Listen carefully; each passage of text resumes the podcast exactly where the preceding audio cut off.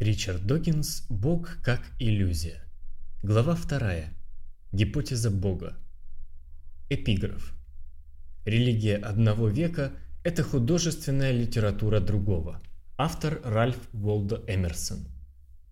Ветхозаветный Бог является, возможно, самым неприятным персонажем всей художественной литературы. Гордящийся своей ревностью ревнивец, мелочный, несправедливый, злопамятный деспот – Мстительный, кровожадный убийца-шовинист, нетерпимый гомосексуалистом, женоненавистник, расист, убийца детей, народов, братьев, жестокий мегаломан, садомазохист, капризный, злобный обидчик. У тех из нас, кто познакомился с ним в раннем детстве, восприимчивость к его ужасным деяниям притупилась. Но новичок, особенно не утративший свежести впечатлений, способен увидеть картину во всех подробностях.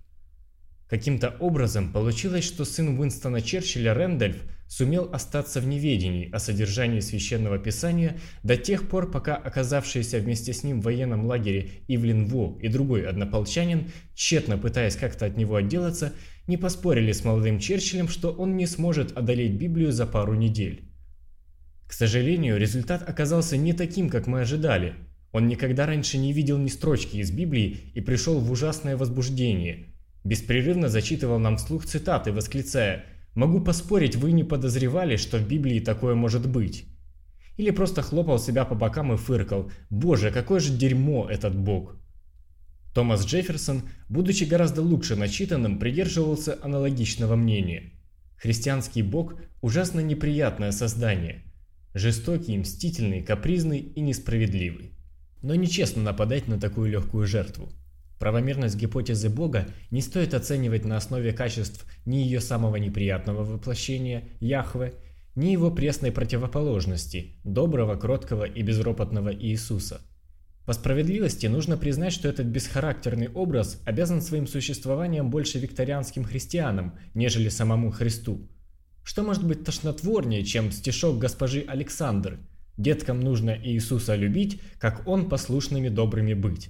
Я не собираюсь нападать на личные качества Яхвы или Иисуса или Аллаха, или любого другого отдельного божества, такого как Ваал, Зевс или Один. Вместо этого дадим гипотезе Бога более четкое определение. Существует сверхчеловеческий, сверхъестественный разум, который намеренно задумал и сотворил Вселенную и все, что в ней находится, включая нас. В данной книге я отстаиваю другую точку зрения – Любой творческий разум, достаточно сложный, чтобы что-то замыслить, может появиться только в результате длительного процесса постепенной эволюции. Творчески мыслящие существа, будучи продуктами эволюции, неизбежно появляются во Вселенной на более позднем этапе и, следовательно, не могут быть ее создателями. Согласно данному определению, Бог – это иллюзия, и, как станет ясно из последующих глав, довольно пагубная – Поскольку гипотеза Бога проистекает из местных традиций или личных откровений, неудивительно, что существует огромное количество ее разновидностей. Историки религий описывают ее развитие от примитивного родового анимизма к многобожию греков, римлян и скандинавов, а также единобожию иудеев и его производных – христианству и исламу. Часть первая. Политеизм. Трудно сказать, почему переход от многобожия к единобожию сам по себе считается прогрессивным позитивным событием. Но это широко распространенное мнение, о котором Ибн Варрак, автор книги «Почему я не мусульманин», остроумно заметил, что следующим этапом на пути развития единобожия будет отказ еще от одного бога и переход к атеизму. Католическая энциклопедия отметает многобожие и атеизм одним беззаботным взмахом руки – Формальный догматический атеизм является самоопровержимым и никогда не привлекал де-факто значительного числа логически мыслящих сторонников. И как невелико может казаться влияние многобожия на воображение масс, разум философа оно удовлетворить не в состоянии. До недавнего времени превосходство единобожия в ущерб многобожеским религиям было официально закреплено в законодательстве о благотворительности Англии и Шотландии – Пожертвования, нацеленные на пропаганду единобожеской религии, освобождались от налогообложения, что позволяло весьма легко распоряжаться этими суммами по сравнению с пожертвованием светским благотворительным учреждением, вынужденным по закону подвергаться тщательным проверкам. Я до сих пор лелею надежду убедить членов почтенной индуистской общины Великобритании выступить с гражданским иском и бросить вызов высокомерной дискриминации многобожия. Куда как лучше, конечно, было бы совсем запретить пропаганду религии в качестве повода для благотворительности. Общество бы от этого получило огромную пользу, особенно в Соединенных Штатах, где поглощаемые церквями, умащивающие головы и без того достаточно умасленных телевизионных проповедников суммы необлагаемых налогами пожертвований достигают поистине бессовестных размеров. Однажды некто с уместным именем Орел Робертс заявил телезрителям, что Господь умертвит его, если они, его паства, не пожертвуют ему 8 миллионов долларов. Невероятно, но они пожертвовали. И это доход без вычета налогов. Робертс по-прежнему процветает и основал университет Орела Робертса в городе Тулса, штат Оклахома. Заказчиком зданий, оцениваемых в 250 миллионов долларов, оказался сам Господь, выразивший свое пожелание в следующих словах. Воспитай студентов, чтобы они слышали мой глаз и шли туда, где тускл мой свет, где слаб мой голос, где неизвестна моя целительная сила, даже на край земли. Их труды превзойдут твои, и этим я возрадуюсь. С другой стороны, мой воображаемый индуистский истец мог бы поступить согласно поговорке «с волками жить, по волчьи выть». Его многобожие можно классифицировать как завуалированное единобожие. Есть только один бог, а Господь Брахма Создатель Господь Вишну-хранитель, Господь Шива-разрушитель, госпожи Сарасвати, Лакшми и Парвати, соответственно жены, Господь Ганеша со слоновьей головой и сотни других являются лишь различными проявлениями и воплощениями одного Бога. Христиане, скорее всего, примут такую софистику тепло.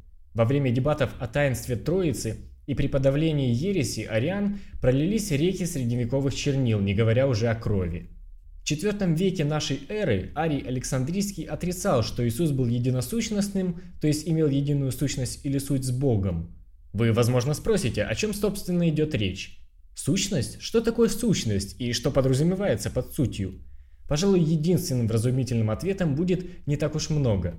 Однако эта полемика расколола христианство пополам на целое столетие, и по приказу императора Константина все книги Ария были сожжены.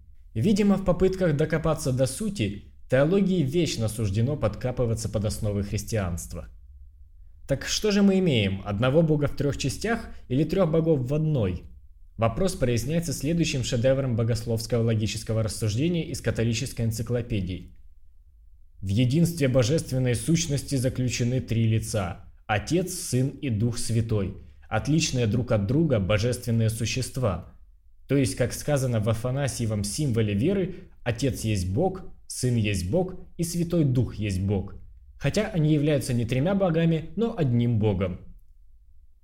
И если вышесказанное для вас недостаточно ясно, энциклопедия приводит цитату из трудов богослова III века, святого Григория Чудотворца – Посему нет в Троице ничего ни сотворенного, ни служебного, ни привнесенного, как бы прежде не бывшего, потом же превзошедшего, ибо ни Отец никогда не был без Сына, ни Сын без Духа, но непреложно и неизменно всегда та же Троица. Какими бы чудесами не заработал Григорий Чудотворец свое прозвище, чудо ясности изложения мыслей в их число не входит. Его речь служит образчиком характерно невнятного, малоразборчивого богословия не продвинувшегося в отличие от науки и большинства других областей человеческой эрудиции за последние 18 столетий ни на шаг. И еще раз прав был Томас Джефферсон, заявляя, бессмысленное высказывание нужно высмеивать. Прежде чем за дело может взяться ум, мысль необходимо четко сформулировать. Но ни у кого никогда не было четкого определения Троицы. Это просто абракадабра шарлатанов, именующих себя священниками Иисусовыми. И не могу не отметить поразительную самоуверенность, которой верующие предлагают вниманию точнейшие подробности, относительно которых у них нет и не может быть никаких доказательств. Вероятно, именно факт отсутствия доказательств в поддержку богословских мнений служит причиной характерной враждебной нетерпимости, проявляемой к сторонникам даже слегка отличных взглядов, особенно как повелось в вопросе о триединстве. Джефферсон высмеял положение о, как он выразился, трех богах в своей критике кальвинизма. Посмотрим теперь, как непрекращающееся заигрывание с идеей многобожества приводит римско-католическую ветвь христианства к безудержной инфляции. К Троице присоединяется Мария, Царица Небесная, богиня во всем, кроме наименования, которое по количеству обращаемых к ней молитв уступает только самому Богу. Затем пантеон пополняется армией святых, заступническая сила которых делает их, если не полубогами, то кандидатами на это звание в областях их специализации. На форуме католического сообщества услужливо перечислены 5120 святых, экспертов по разным вопросам, включая боли в животе, помощь жертвам нападений, потерю аппетита, продажу оружия, кузнечное дело, переломы костей, изготовление бомб, нарушение работы кишечника и все это только до буквы В латинского алфавита. Кроме того, нельзя забывать три триады ангельской иерархии, разделенные на 9 чинов – серафимов, херувимов, престолы господства, силы, власти, начала, архангелов, начальников над ангелами и старых добрых ангелов, включая наших близких знакомцев, вечно оберегающих нас ангелов-хранителей. Что меня поражает в католической мифологии, так это не только безвкусный кич, но и больше всего равнодушная беспечность, с которой они изобретают подробности по ходу дела, просто бессовестно выдумывают. Папа Иоанн Павел II причислил к лику святых и блаженных больше людей, чем все его предшественники за предыдущие несколько столетий. Особенно он почитал Деву Марию. Его многобожеские симпатии ярко проявились в 1981 году, когда после произошедшего в Риме покушения на его жизнь он приписал свое спасение вмешательству Фатимской Богородицы. Рука Божьей Матери отвернула пулю. Невольно возникает вопрос, почему она не отвела пулю совсем – Кому-то может показаться, что команда хирургов, оперировавшая папу в течение шести часов, также заслуживает толику признания, хотя может и их руками водила Божья Матерь. Но что интересно, так это убеждение папы, что пулю отвела не просто Богородица, а именно Фатимская Богородица. Видимо, Лурская, Гвадалупская, Междугорская, Акитская, Зинтуйская, Гарабандальская и Нокская Богоматери были заняты в то время другими делами. Как справлялись с многобожескими головоломками греки, римляне и викинги? Венера – это одно из имен Афродиты или это совершенно другая богиня любви? Тор с молотом – воплощение вот она или отдельное божество? Какая разница? Жизнь слишком коротка, чтобы тратить ее на отделение одного порождения фантазии от другого. Бегло коснувшись, чтобы не подвергаться упрекам в небрежности многобожия, я не буду о нем больше говорить. Для краткости я буду называть все божества, как моно, так и политеические, просто богом. Также, поскольку известно, что бог Авраама является агрессивно, мягко выражаясь, мужским началом, местоимения, исходя из этого, будут употребляться в мужском роде. Более изощренные богословы провозглашают бесполое начало бога, а некоторые женщины-богословы, сторонницы феминизма, пытаясь побороть историческую несправедливость, объявляют бога женщиной. Но в конце концов, какая разница между несуществующим лицом мужского или женского пола? Возможно, однако, что в странной сфере переплетения богословия и феминизма реальность объекта становится менее существенной, чем его пол. Хорошо понимаю, что критиков религии можно упрекнуть в неуважении к богатому разнообразию так называемых религиозных традиций и теорий мироустройства – Поразительная феноменология суеверий и ритуалов блестяще отражена в таких антропологически достоверных книгах, как «Золотая ветвь» Джеймса Фрайзера, «Объяснение религии» Паскаля Байера или «Веруем в богов» Скотта Атарана. Читайте их, чтобы изумиться, насколько велика человеческая доверчивость. Но эта книга о другом. Я порицаю веру в сверхъестественное во всех ее проявлениях, и самым эффективным способом критики полагаю сосредоточить внимание на наиболее знакомой читателям и наиболее опасной для общества ее форме. Большинство моих читателей выросли в лоне одной из трех современных великих религий, четырех, если считать мормонство, ведущих начало от легендарного патриарха Авраама, поэтому в данной книге стоит прежде всего говорить об этой группе традиций. Пожалуй, нужно сразу сделать одно отступление, чтобы ответить на возражение, которое непременно, как день непременно сменяет ночь, возникнет в рецензиях на книгу. Я тоже не верю в того бога, про которого пишет Докинс. Я не верю в живущего на небе белобородого старика. Этот старик – просто надоевший камуфляж, завешивающий длинной бородой далеко не безобидную проблему – Своей вопиющей нелепостью этот знакомый образ отвлекает внимание от того, что настоящее убеждение говорящего не намного разумнее. Конечно, я знаю, что вы не верите в сидящего в облаках старика. Давайте не будем тратить на это больше времени. Моя мишень – Бог.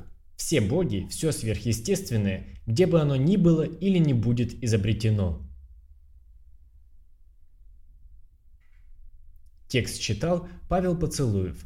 Записано в 2015 году на студии Альфа Центавра.